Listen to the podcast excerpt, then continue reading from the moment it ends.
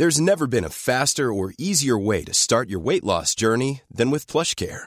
PlushCare accepts most insurance plans and gives you online access to board-certified physicians who can prescribe FDA-approved weight loss medications like Wigovi and Zepbound for those who qualify. Take charge of your health and speak with a board-certified physician about a weight loss plan that's right for you.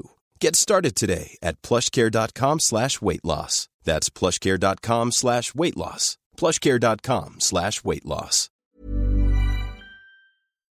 Porque el mundo actual no se entendería sin la economía y los negocios.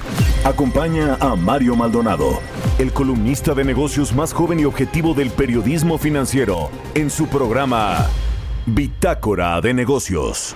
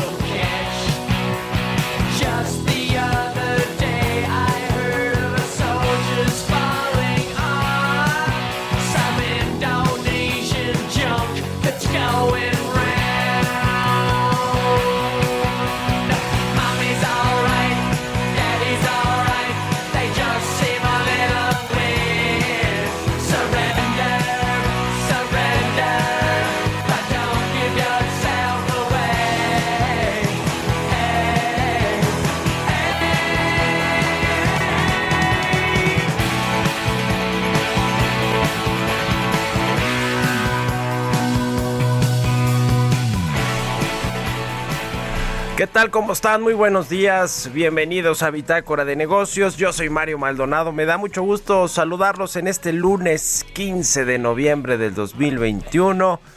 Es lunes de puente, día feriado por el aniversario de la Revolución Mexicana. Pero nosotros estamos aquí tempranito al pie del cañón como todos los días, transmitiendo pues eh, las noticias más importantes de los temas económicos, financieros, de negocios nacionales, abriendo la barra, la barra del Heraldo Radio. Así que muchas gracias por acompañarnos en este lunes, inicio de semana, 15 de noviembre. Gracias a todos los que nos escuchan por la 98.5 de FM aquí en el Valle de México, en Guadalajara por la 100.3 de FM, en Monterrey, Nuevo León por la 99.7 de FM y también en el resto del país. Nos escuchamos a través de las estaciones hermanas de El Heraldo Radio en el sur de los Estados Unidos y nos vemos en el streaming que está en la página heraldodemexico.com.mx. Comenzamos este, este día, este lunes, con música antes de entrarle a la información. Esta semana estaremos escuchando canciones de bandas que estarán presentes en el Corona Capital 2021. Es el próximo fin de semana en la curva 4 del, Autódromo Hermano Rodríguez. Esta es una canción de una banda que se llama Cheap Trick y se llama Surrender. Esta banda estadounidense Cheap Trick fue formada en Rockford, Illinois y esta canción Surrender fue editada por primera vez en el álbum Heaven Tonight de 1978. Vamos a estar escuchando a esta banda y toda la semana eh, pues bandas, grupos de rock en su mayoría que se estarán presentando en este Festival de Música Corona Capital 2021. Bueno, le entramos a la información, mucho que platicar en temas económicos, financieros y de negocios. Todavía los ecos del presupuesto 2022 que se aprobó este fin de semana, el domingo en la madrugada, sin cambios, sin que le movieran una sola coma, como lo mandata el presidente López Obrador a sus legisladores o a los que cree que son sus legisladores, los de Morena, los del PT y algunos partidos aliados ahí como el Verde Ecologista. Pues sí, no le movieron nada. ¿Qué significa esto eh, para las reformas que todavía tienen que pues eh, votarse y que le importan al presidente, la reforma eléctrica, la reforma electoral, la de la Guardia Nacional, la revocación de mandato. Bueno, le quitaron recursos al INE, al Poder Judicial. Vamos a analizar este tema y vamos a hablar con Roberto Aguilar. Vamos a analizar este tema con Jorge Triana, diputado del Partido Acción Nacional, porque él fue el que declaró muertas las otras reformas, particularmente la reforma eléctrica. Le vamos a entrar al tema y vamos a hablar también con Roberto Aguilar. Los temas financieros más relevantes, datos económicos alentadores de China apoyan a los mercados. Austria se convierte en el primer país europeo en restablecer el confinamiento y la vacunación global suma 7.500 millones de dosis, pero los contagios siguen al alza y también las nuevas cepas de COVID-19. Vamos a hablar eh, también pues sobre Microsoft y Facebook que anunciaron una nueva alianza. Giovanna Torres nos va a contar del asunto y vamos a platicar con Mariana Campos, coordinadora del programa de gasto público y rendición de cuentas de México Evalúa sobre el tema del Fonden. Ahora que está este asunto de los fideicomisos, por ejemplo el del INE, que dicen en gobernación que lo pueden usar para eh, llevar a cabo esta elección, esta eh, pues sí, las elecciones del próximo año, pero sobre todo la de revocación de mandato, la consulta. Vamos a hablar de el Fonden y eh, la desaparición, por qué desaparecieron este eh, fondo de desastres naturales, estos recursos para desastres naturales. Y vamos a platicar también con Arturo Moya, director de Gas y Petroquímica de Occidente, sobre una inversión de más de 100 mil millones de pesos en una planta de fertilizantes en Topolobampo, Sinaloa. Había estado frenada ahí por algunos asuntos de corte social. Parece ser que se va a reactivar sin ningún problema. Y vamos a entrarle al tema para ver qué significará esto en términos económicos, de empleos y de inversiones allá en Sinaloa. Quédense con nosotros aquí en Bitácora de Negocios en este lunes 15 de noviembre. Se va a poner bueno. Nos vamos con el resumen de las noticias más importantes para comenzar este día con Jesús Espinosa.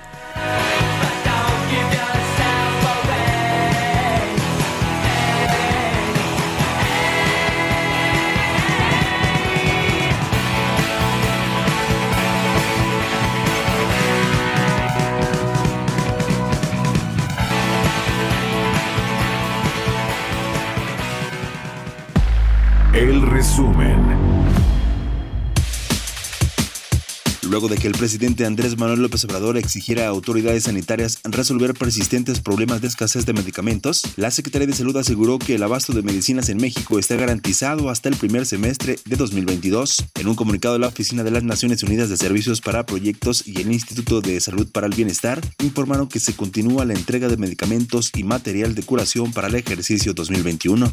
El Instituto Mexicano de Ejecutivos de Finanzas elevó su estimación para la inflación del 2021 al pasar de 6.3% a 6.6%, de acuerdo con el resultado de la encuesta del Comité Nacional de Estudios Económicos. El pronóstico de la tasa de inflación para este año se incrementó de 6.3% estimado en octubre a 6.6% considerado en la consulta de noviembre.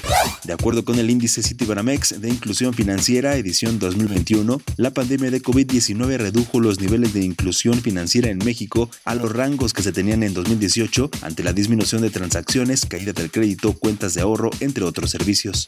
Durante octubre pasado se generaron 172.668 nuevas plazas formales, con lo que el número de empleos adscritos al Instituto Mexicano del Seguro Social llegó a 20.767.587, cifra 0.7% superior a la registrada en febrero de 2020.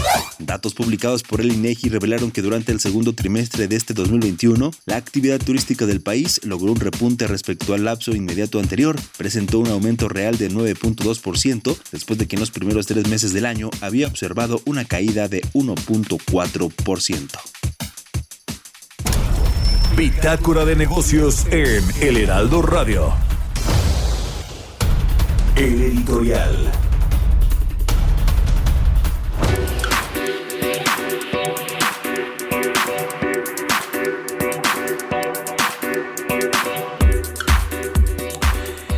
Oigan, sobre este tema del desabasto de medicamentos, ya ve que el presidente eh, Andrés Manuel López Obrador la semana pasada pues se fue con todo en contra de Jorge Alcocer, el secretario de Salud y el titular del INSABI también, el señor Ferrer, quien a quienes les dijo que sin, sin excusa alguna deben de pues de resolver este asunto de la crisis de medicamentos, el desabasto de medicamentos que pues en México eh, yo creo que ha sido de los principales problemas de este gobierno el cambio del modelo de compras que se tenía en los eh, años anteriores, las compras consolidadas que la, realiza, la, realizaba el IMSS y que bueno pues eh, el presidente decidió que fuera la, unidad la oficialía mayor de la Secretaría de Hacienda con Raquel Buenrostro, después Raquel Buenrostro dijo adiós, me voy al SAT y dejó pues esa encomienda un poco a la deriva y le tocó al INSABI eh, pues eh, gestionar con la UNOPS, esta oficina de las Naciones Unidas, toda la compra consolidada a, a nivel internacional y fue un desastre, ha sido un desastre desde que comenzó todo este asunto. El presidente parece ser que a la vuelta de tres años, a la mitad de su gobierno, se da cuenta pues de que hay una crisis de medicamentos por el cambio de no solo de las compras de medicamentos y de material de curación de insumos médicos, sino la distribución, que ese también es el problema. El presidente, por cierto, se refirió ahí a algunas marcas de productos eh, procesados de consumo masivo, bueno, de, estas eh, empresas que llevan los productos a todos lados y dice, pues si llevan casi casi que las papitas y los refrescos a todos lados, ¿por qué las medicinas no? Bueno, pues sí, tiene una logística muy importante detrás de todo esto, una inversión y sobre todo pues un conocimiento ya de cómo se hace el asunto.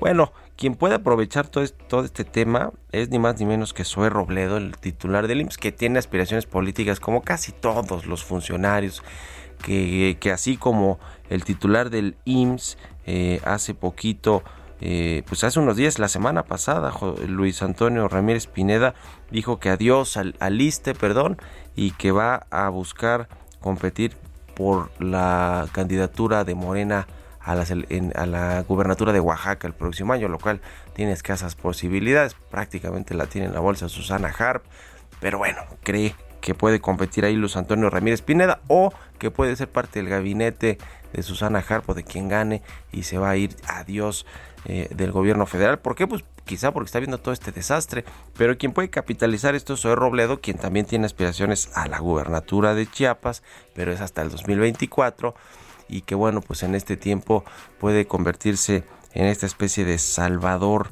del gobierno de la 4T en el tema de las medicinas y, y puede el IMSS retomar parte de todas estas compras de medicamentos. Ya veremos si esto sucede. Lo cierto es que pues el desastre y lo lamentable que eso significa para para las personas que no reciben sus medicamentos, pues ahí sigue y seguramente seguirá todavía un buen tiempo, siempre y cuando pues el presidente no cambie su forma de pensar y de, y de y del desastre también que ha sido la UNOPS comprando medicamentos en el exterior. En fin, ¿Ustedes qué opinan? Escríbanme en Twitter, arroba Mario Mal y a la cuenta arroba Heraldo de México, 6 con 14. Vamos a otra cosa.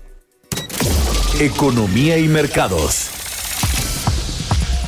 Roberto Aguilar, ya está aquí en la cabina del Heraldo Radio. ¿Cómo estás, mi querido Robert? Buenos días. ¿Qué tal, Mario? Me da mucho gusto- saludarte a ti y a todos nuestros amigos. Fíjate que se dieron a conocer datos interesantes de China. Es que en octubre la producción industrial y las ventas al menudeo crecieron más, más rápidamente de lo previsto a pesar de las nuevas restricciones para controlar los brotes de coronavirus y la escasez de suministros, aunque la caída de los precios de la vivienda atenuaba el optimismo. Hay que recordar que la confianza en el sector inmobiliario chino se ha visto sacudida por una crisis de deuda cada vez más profunda de la empresa, el gigante inmobiliario china Evergrande y también Kaisa Group, que están inmersos en inminentes impagos. Y bueno, el tema, fíjate que ahora se revivió de manera muy importante. Es que el nerviosismo por el virus está aumentando en Europa y Austria se convirtió en el primer país europeo en restablecer nuevos confinamientos, poniendo a millones de personas no vacunadas bajo restricciones en medio de las tasas de infección que están marcando niveles récord. Por su parte, la tasa de infecciones en Alemania aumentó hasta el nivel más alto desde el inicio de la pandemia, mientras los tres partidos que están en conversaciones para formar un nuevo gobierno planean una ampliación de las medidas para hacer frente a la pandemia. Las medidas incluirían restricciones de contacto, según una enmienda que fue vista por la agencia Reuters. Y por si fuera poco, China está luchando contra la propagación de su mayor brote causado por la variante Delta, según las cifras anunciadas hoy, y los viajeros procedentes de una ciudad en la que los contagios han crecido más rápidamente que el resto del país están sujetos a duras normas de cuarentena en las zonas cercanas. Se trata del brote más extenso de esta variante en China que ha afectado a 21 provincias, regiones y municipios. Aunque es menor que muchos brotes en otros países, las autoridades chinas están ansiosas por impedir cualquier otra transmisión bajo la orientación de tolerancia cero del gobierno. Y bueno, pues si es que más de 253 millones de personas se han resultado infectadas por el nuevo coronavirus a nivel mundial y el número de decesos, Mario, alcanzó ya 5.3 millones. Los contagios son encabezados por, por Estados Unidos, India, Brasil, Reino Unido, Rusia, Turquía, Francia, Irán y Argentina, mientras que el número de dosis alcanzó 7.500 millones y el promedio diario de aplicación sigue mejorando a más de 37 millones al día. Fíjate qué interesante, Mario, que también esta, este, eh, esta velocidad entre los países ricos y los países pobres para eh, tener acceso a las vacunas, pues disminuyó, estaba en promedio de 20, eh, 20 veces más rápido, ahora bajó a 10 veces, sin embargo, pues sigue siendo todavía un reto, una muy buena parte de la población y de los países que no han recibido incluso ni una sola vacuna. Y también este fin de semana, Israel informó que los niños de 5 a 11 años serán elegibles para la vacunación contra el coronavirus y que la fecha de inicio de la campaña se hará pública en unos cuantos días. La decisión anunciada por el Ministerio de Salud. Se conoce luego de que la semana pasada fue aprobada por un panel de expertos en vacunas. Se da además en, en, línea con la luz verde de la FDA de Estados Unidos al uso de emergencia de la vacuna desarrollada por Pfizer para el mismo grupo etario con una dosis de 10 microgramos, así es que otro país que se suma también a la vacunación de los menores de 11 años. Y bueno, fíjate que también se dio a conocer que la economía japonesa se contrajo mucho más rápido de lo previsto en el tercer trimestre, ya que las interrupciones del suministro mundial afectaron a las exportaciones y a los planes de gasto de las empresas y también los nuevos casos de coronavirus contuvieron el consumo. Muchos analistas esperan que la tercera economía del mundo se recupere en el trimestre en curso a medida que disminuyan las restricciones del virus. El empeoramiento de los cuellos de botella de la producción mundial supone un riesgo cada vez mayor para un Japón que depende de las exportaciones. Y bueno, también el dólar en el mundo retrocedía desde su máximo de casi 16 meses frente a las principales divisas, mientras los operadores esperaban nuevas pistas sobre los planes de la Reserva Federal respecto a la, al incremento de, los, de las tasas de interés en vista de la elevada eh, inflación. Y bueno, en cuanto a los datos económicos, la principal cita del calendario estadounidense serán los datos de las ventas minoristas que se dan a conocer mañana, especialmente después de que una encuesta realizada el viernes mostró que la confianza de los consumidores se desplomó inesperadamente hasta un mínimo de una década a principios de noviembre, debido esto a la elevada inflación que afectó al sentimiento de los consumidores. Interesante también, Mario, que BBVA lanzó una oferta pública de adquisición de la participación del 50.15% que no poseen Garanti, que es una de las subsidiarias justamente en Turquía, por un máximo de 2.250 millones de euros. Quiere aprovechar la caída de la lira para hacerse por el control total de este banco turco. El precio de la oferta fue estimado en 1.22 dólares por acción y representa una prima de 15% sobre la cotización del viernes o una prima del 34% sobre el precio medio ponderado por volumen de los últimos seis meses. Sin embargo, fíjate que en respuesta a las acciones de este banco, el banco español BBVA, caían más de 5%, mientras que las de Garanti subieron alrededor de 10% tras la noticia. Y bueno, vaya, esta situación que se dio a conocer también el fin de semana a través del Twitter, Mario, es que el presidente ejecutivo de Tesla, Elon Musk, tuvo una disputa con Bernie Sanders eh, justamente ayer, después de que el senador estadounidense exigiera a los ricos que paguen su parte justa de impuestos. Debemos exigir que los extremadamente ricos paguen su parte justa. Punto. Esto escribió Sanders en Twitter. Moss, burlándose del senador de 80 años, respondió, Sigo olvidando que todavía está vivo. El empresario que ya había desembolsado justamente 6.900 millones de dólares en acciones de la compañía de automóviles eléctricos el 12 de noviembre escribió además, ¿quieres que venda más acciones, Bernie? Solo dímelo. Interesante, este polémico empresario, esta, bueno, pues este empresario el más acaudalado del mundo, por cierto. ¿Cómo se llama, Robert? El- Bernie. ¿qué? Bernie Sanders Ah, es, claro, es el, eh, es el, el político estadounidense Sí, y se sí, peleó claro. ahora con Elon Musk justamente a través del Twitter. Interesante lo que sucede. Y bueno, el tipo de cambio, Mario, fíjate que está cotizando en estos momentos en 20.46. Está mejorando respecto al 20.52 que cerró el viernes. Y la frase del día de hoy, nuestro plazo favorito de inversión es para siempre. ¿Quién lo dijo esto? Warren Buffett. Ay, pues qué cosas, mi querido Robert. ¿Cómo viste lo del presupuesto del próximo año? La aplanadora de Morena y sus partidos aliados, que ahora sí, pues salieron eh, más eh, aplanadores, arrolladores que los priistas y los panistas, ¿no? Ni una de las casi dos mil reservas eh, que, propuso, que propuso la oposición les dieron entrada. Fíjate que la primera lectura, Mario, es que qué menguada, este, pues los enemigos o los o los políticos, los partidos están bastante eh, débiles en cuanto a esto que dices tú, la planadora de Morena, pues efectivamente, prácticamente como se presentó, así fue como se eh, aprobó después de tantas situaciones, incluso hasta de un presupuesto alterno que dieron a conocer ahí un grupo de partidos, pues al final quedó y bueno, pues lo que más eh, afectó o lo que más se destacó también fue esta baja del presupuesto a las autoridades electorales del país. Bueno, a ver qué sucede, también ya salió a defenderse que va a tener implicaciones. La verdad es que creo que, que ya hay ahí una, no sé si una intención clara, ¿no? Creo que lo veo así como con muy dirigido hacia el INE esta situación del presupuesto aprobado el día de ayer. Por lo pronto, Lorenzo Córdoba, el presidente del INE, dijo que va van a defenderse legalmente de este recorte de casi 5 mil millones de pesos. Dice que estos ajustes presupuestales imposibilitan al INE ampliar eh, los derechos políticos de los ciudadanos y está en riesgo, por supuesto, lo que tanto le importa al presidente López Obrador, que es su consulta de revocación de mandato, que bueno, pues en realidad lo van eh, a refrendar, obviamente, en el, en el cargo, porque por eso lo votaron 30 millones de mexicanos, pero pues es eh, una buena oportunidad para hacer proselitismo, ¿no? Eh, ahora que vemos a Claudia Sheinbaum, además muy, muy activa y, híjole, con videos que yo no sé, mi querido Los Robert, tacos pero de canasta. los tacos de canasta está producido, está mal producido, se nota que está actuado. No lo sé, Rick.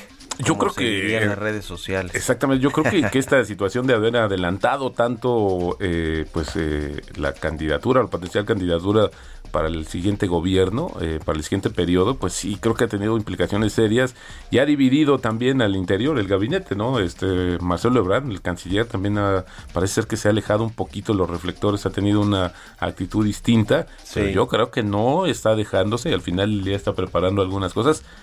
La apuesta por acá es que sí vaya a salir y vaya a ser un buen candidato, un buen contendiente, pero quizás no necesariamente por Morena. Pues sí, y lo mismo Ricardo Monreal, ¿no? Que es este pues eterno aspirante a cargos importantes eh, eh, políticos, por supuesto, y que pues está haciendo su chamba en el Senado, con los gobernadores, con las elecciones que pasaron ahora en el 6 de junio y en la cual pues él tuvo ahí mano importante en algunas gubernaturas que se ganaron por parte de Morena y las que vienen el próximo año que son seis y en el 2023 otras dos importantes, por ejemplo, la del Estado de México. En fin, el tablero político, mi querido Robert, que influye completamente en las decisiones económicas y financieras de este país. Gracias. Robert. Nos escuchamos al rato. Gracias, Mario. Nos Muy buenos escuchamos días. y nos vemos al ratito en la televisión, en el canal 10, a partir de las 7 de la mañana. Y nos vamos a una pausa. Regresamos aquí a Bitácora de Negocios.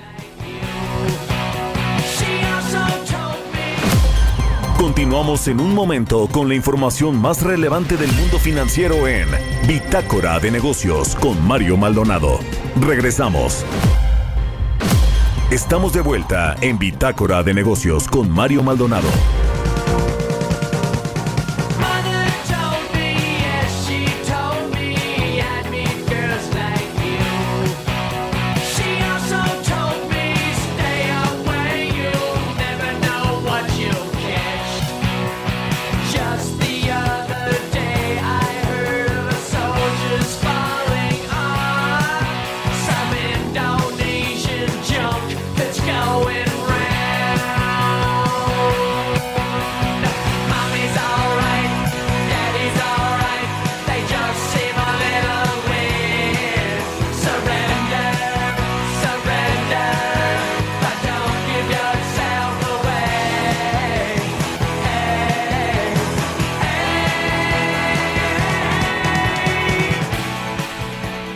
De regreso aquí en Bitácora de Negocios. Son las 6 de la mañana con 31 minutos, tiempo del centro de México. Regresamos escuchando un poco de música. Esta semana escuchamos canciones de bandas que se van a presentar en el Corona Capital 2021 este próximo fin de semana en el Autódromo Hermano Rodríguez. Mother's Day is around the corner. Find the perfect gift for the mom in your life with a stunning piece of jewelry from Blue Nile. From timeless pearls to dazzling gemstones, Blue Nile has something she'll adore. Need it fast? Most items can ship overnight. Plus, enjoy guaranteed free shipping and returns. Don't miss our special Mother's Day deals. Save big on the season's most beautiful trends. For a limited time, get up to 50% off by going to BlueNile.com. That's BlueNile.com. que si esta banda estadounidense se llama Cheap Trick y la canción Surrender. Esta banda es una banda de Rockford, Illinois, que va a estar presente acá en el Corona Capital del 2021 la próxima la próxima semana se reactivan todos los eventos masivos. Tuvimos ya la Fórmula 1 precisamente ahí en el autódromo y ahora viene el Corona Capital que a ver cómo, cómo les va con todos estos contagios y rebrotes que hay en el mundo y que México seguro también, pero como ya no hay pruebas, como ya hay eh, buena parte de la población vacunada, por lo menos con una dosis, pues ya como que se lo toman todos más pues más tranquilo, pero bueno, no hay que bajar la guardia. Vamos con el segundo resumen de noticias aquí en Bitácora de Negocios, lo tiene Jesús El Chuy Espinosa.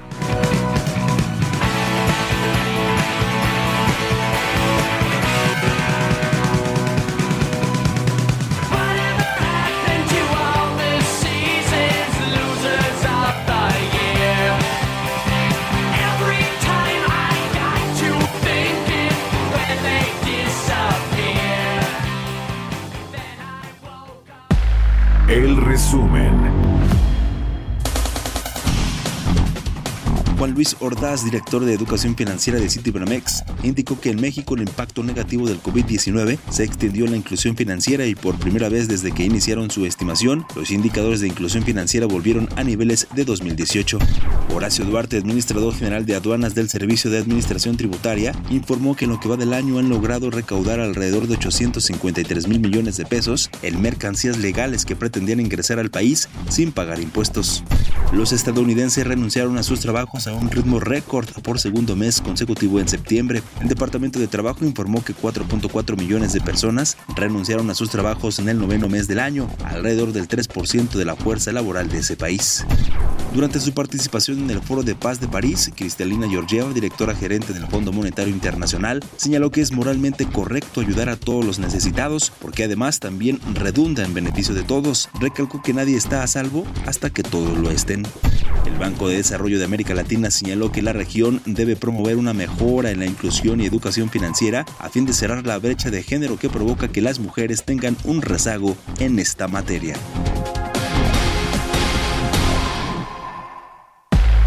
Entrevista.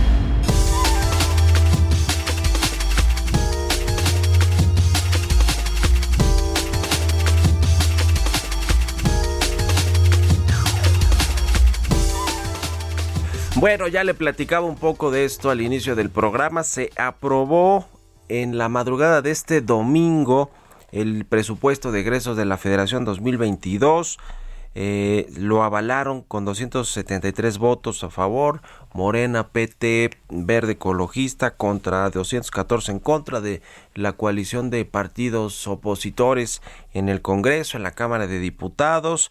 Eh, 45 horas de discusión acumuladas a lo largo de cuatro días, pero bueno, prácticamente estas casi 2.000 reservas que la oposición, los partidos de oposición pusieron sobre la mesa para pues negociarlas, ver a cuáles se les podía dar entrada o no, pues fueron desechadas todas una a una por Morena y sus partidos aliados. Pasó el presupuesto casi como lo mandó, o más bien como lo mandó la Secretaría de Hacienda, ahora sí que sin cambiarle una sola coma.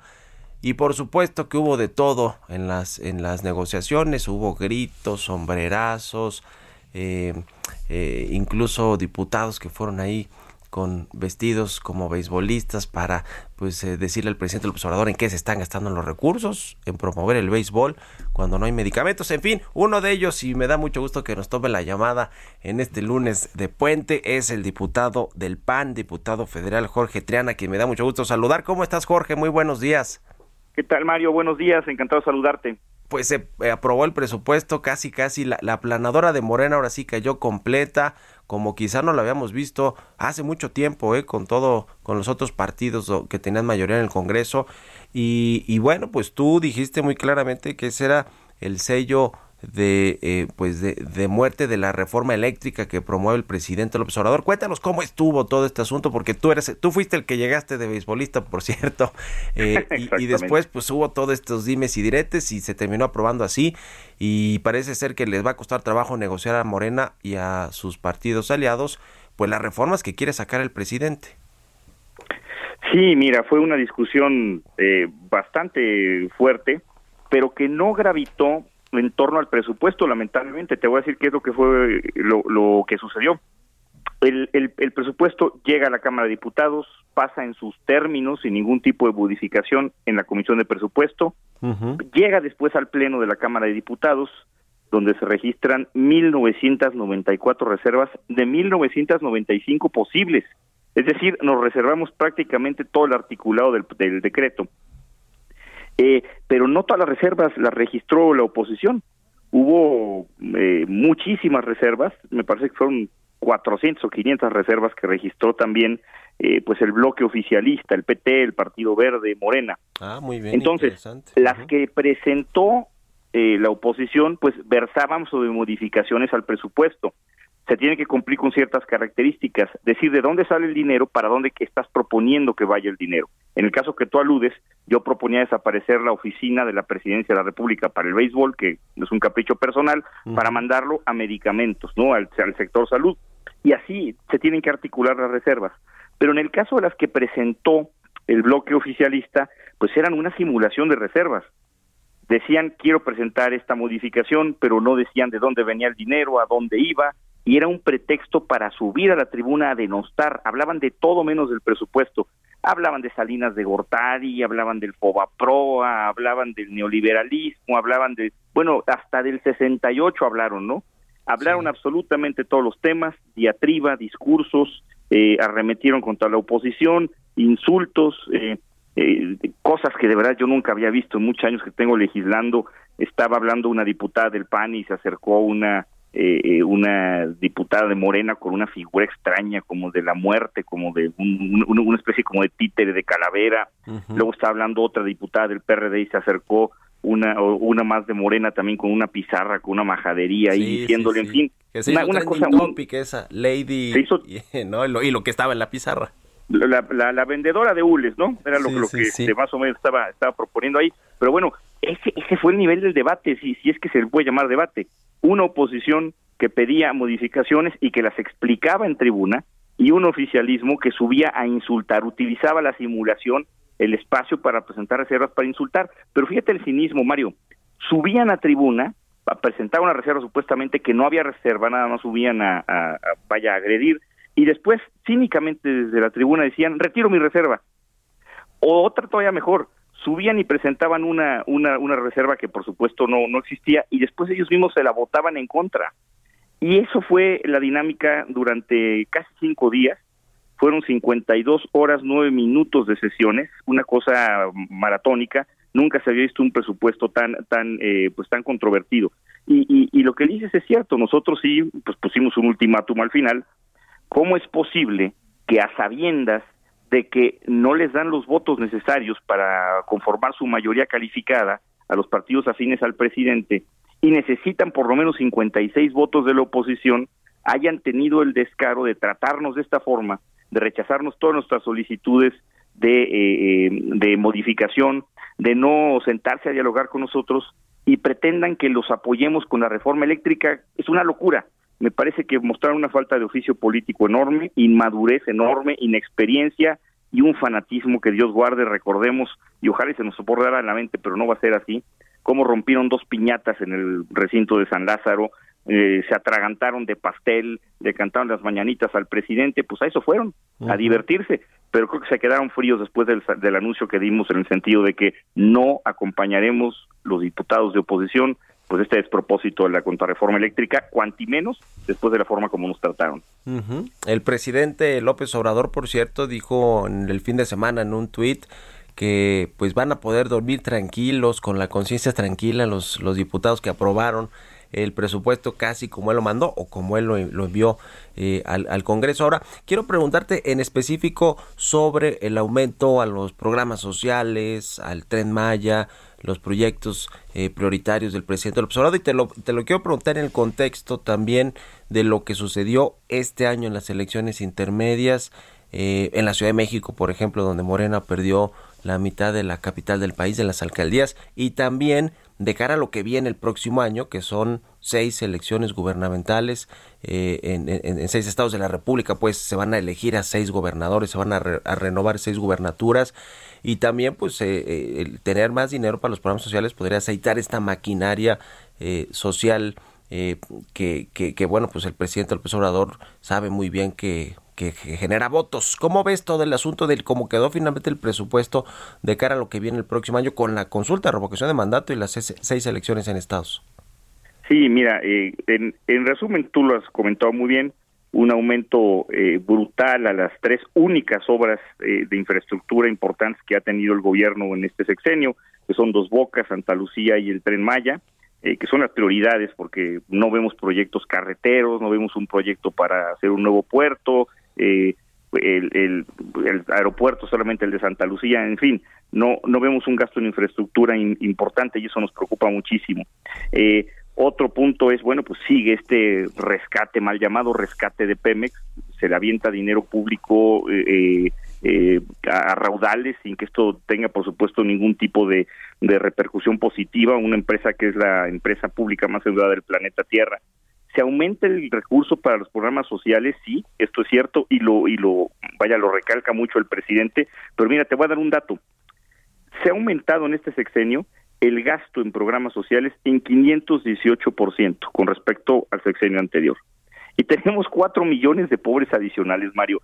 Perdóname, pero si, el gobierno fuera empresa, sería la más improductiva del planeta Tierra. No es posible que a mayor cantidad de recursos que, que, que destines a combatir la pobreza, supuestamente tengas más pobres. Me parece que hay que estudiar qué es lo que está pasando. Y tú bien lo dijiste, esto va a repercutir en las elecciones, es un presupuesto electorero. Lo que se busca no es combatir a la pobreza, lo que se busca es ganar votos.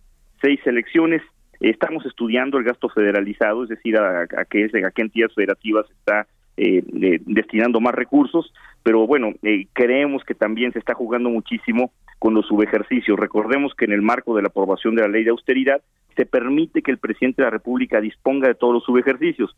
¿Qué es lo que está pasando? Desde nuestro punto de vista viene una sobreestimación de los ingresos del gobierno, de tal suerte que se genera un subejercicio deliberado para que pueda mover como quiera el presidente en el segundo semestre del año. Y ahí es donde creemos o sospechamos o eh, eh, vamos a poner el dedo en la llaga eh, que el presidente quiere alimentar programas adicionales en estos seis estados y pues vamos a estar muy atentos.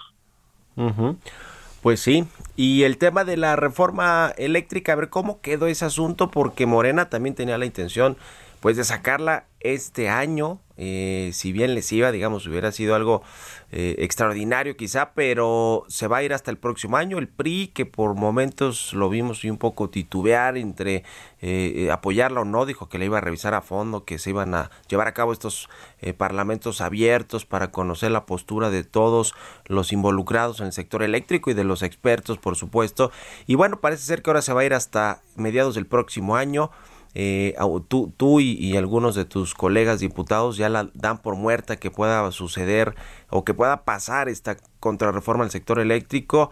¿Qué, qué, qué va a suceder en, en estos eh, el, próximo año, en la primera mitad? ¿Se va a, a, eh, pues negociar, a cabildear? Eh, viene también la reforma electoral. ¿Qué, ¿Qué va a pasar con todo esto? Porque bueno, vaya que va- van a tener todavía mucha chamba que hacer ahí en la Cámara de Diputados y también en el Senado con respecto a estas reformas. Sí, mira, a ver, eh, varias cosas aquí al respecto. Primero, los números no mienten. Eh, el, el bloque oficialista en la Cámara de Diputados tiene 277 eh, votos, o sea, 277 legisladores, necesita 56 de la oposición. Y si el PRI ya cerró filas con el bloque opositor, pues yo no sé de dónde van a salir esos 56. Eh, yo veo difícil que pase en Cámara de Diputados. Y aunque pasara, si llega al Senado de la República, hay un bloque de contención ahí sí muy bien articulado de tiempo atrás. Se antoja complicado que vaya a pasar en esos términos.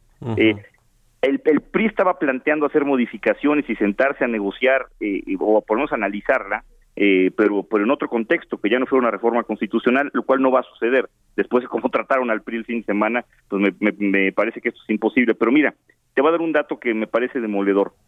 la prueba más fehaciente de que el gobierno sabe que no va a pasar esa reforma es que no le destinaron en este presupuesto un solo centavo al pago de indemnizaciones ni el pago de compromisos eh, eh, presupuestales eh, eh, fina- financieros a consecuencia de la eliminación de contratos, ¿no? De la eliminación de compromisos que se tenían, inclusive de desmontar infraestructura física, ni un solo peso. Eh, los especialistas en el en el tema han dado varias cifras, pero se habla de que por lo menos podría costar 300 mil millones de pesos al Estado el pagar estas indemnizaciones y no hay un solo peso destinado para ello. El gobierno sabe que no va a pasar esta reforma, por eso no está dando dinero al respecto. Y por eso pateó el balón, pateó el bote hasta abril del año que viene, pues en aras de hacer una campaña, ya lo han anunciado, de recorrer el país para promover esta reforma y pues generar una especie de, cargada mediática o, vaya con la gente de simpatías. Eh, pero no va a pasar de ahí, yo lo, lo veo muy complicado. Y vienen otras dos reformas constitucionales que ha anunciado el presidente, entiendo que la que sigue es la reforma electoral, donde pretenden modificar al INE al grado de desaparecerlo, o por lo menos es lo que ha dicho el presidente, y una segunda que es la de oficializar, lo que ya es en la práctica, oficializar la militarización de la Guardia Nacional. Entonces, bueno, pues eh, no nos vamos a aburrir el año que viene, Mario, tampoco. Pues seguramente no, no va a ser así. Estimado Jorge Triana, muchas gracias por estos minutos para el Heraldo Radio. Muchas gracias y buenos días.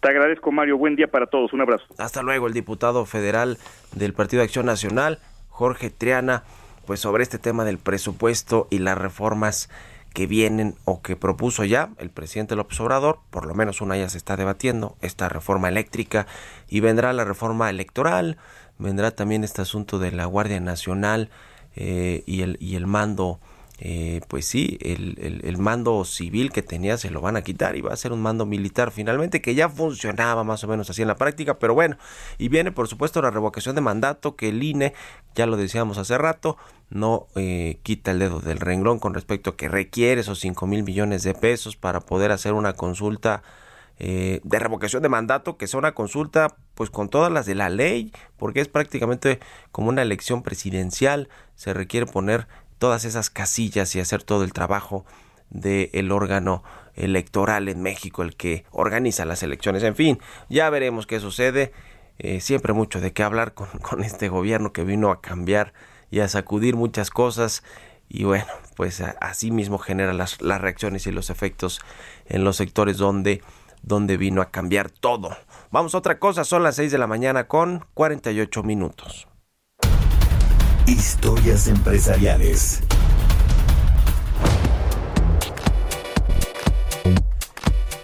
Microsoft y Facebook anunciaron una nueva alianza. Facebook, Facebook firmó esta alianza con Microsoft para incorporar la herramienta llamada Workplace dentro de su software Microsoft Teams con el objetivo de mejorar la comunicación de los empleados en las empresas. Nos cuenta Giovanna Torres.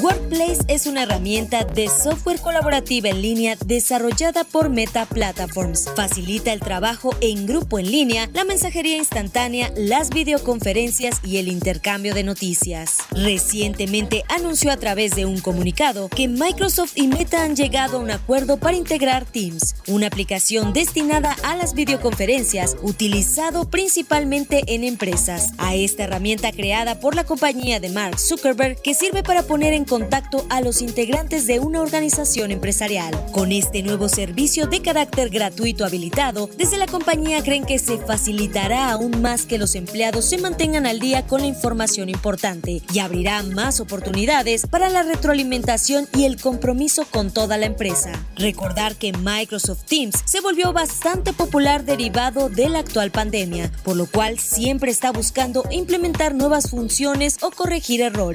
Y gracias a Workplace, las empresas pueden proporcionar todo este contenido sin necesidad de salirse del entorno. Además, se suman las transmisiones de las reuniones de trabajo en Workplace de Facebook. Con todas estas aplicaciones, compañías como Microsoft aseguran que ya no solo será una única herramienta para comunicarse, ahora habrá mucho software e incluso hardware para poder establecer una comunicación. Con esto, las dos plataformas buscan implementar el metaverso, en palabras de Mark Zuckerberg es el entorno virtual del futuro al que será posible ingresar, en vez de simplemente ver una pantalla.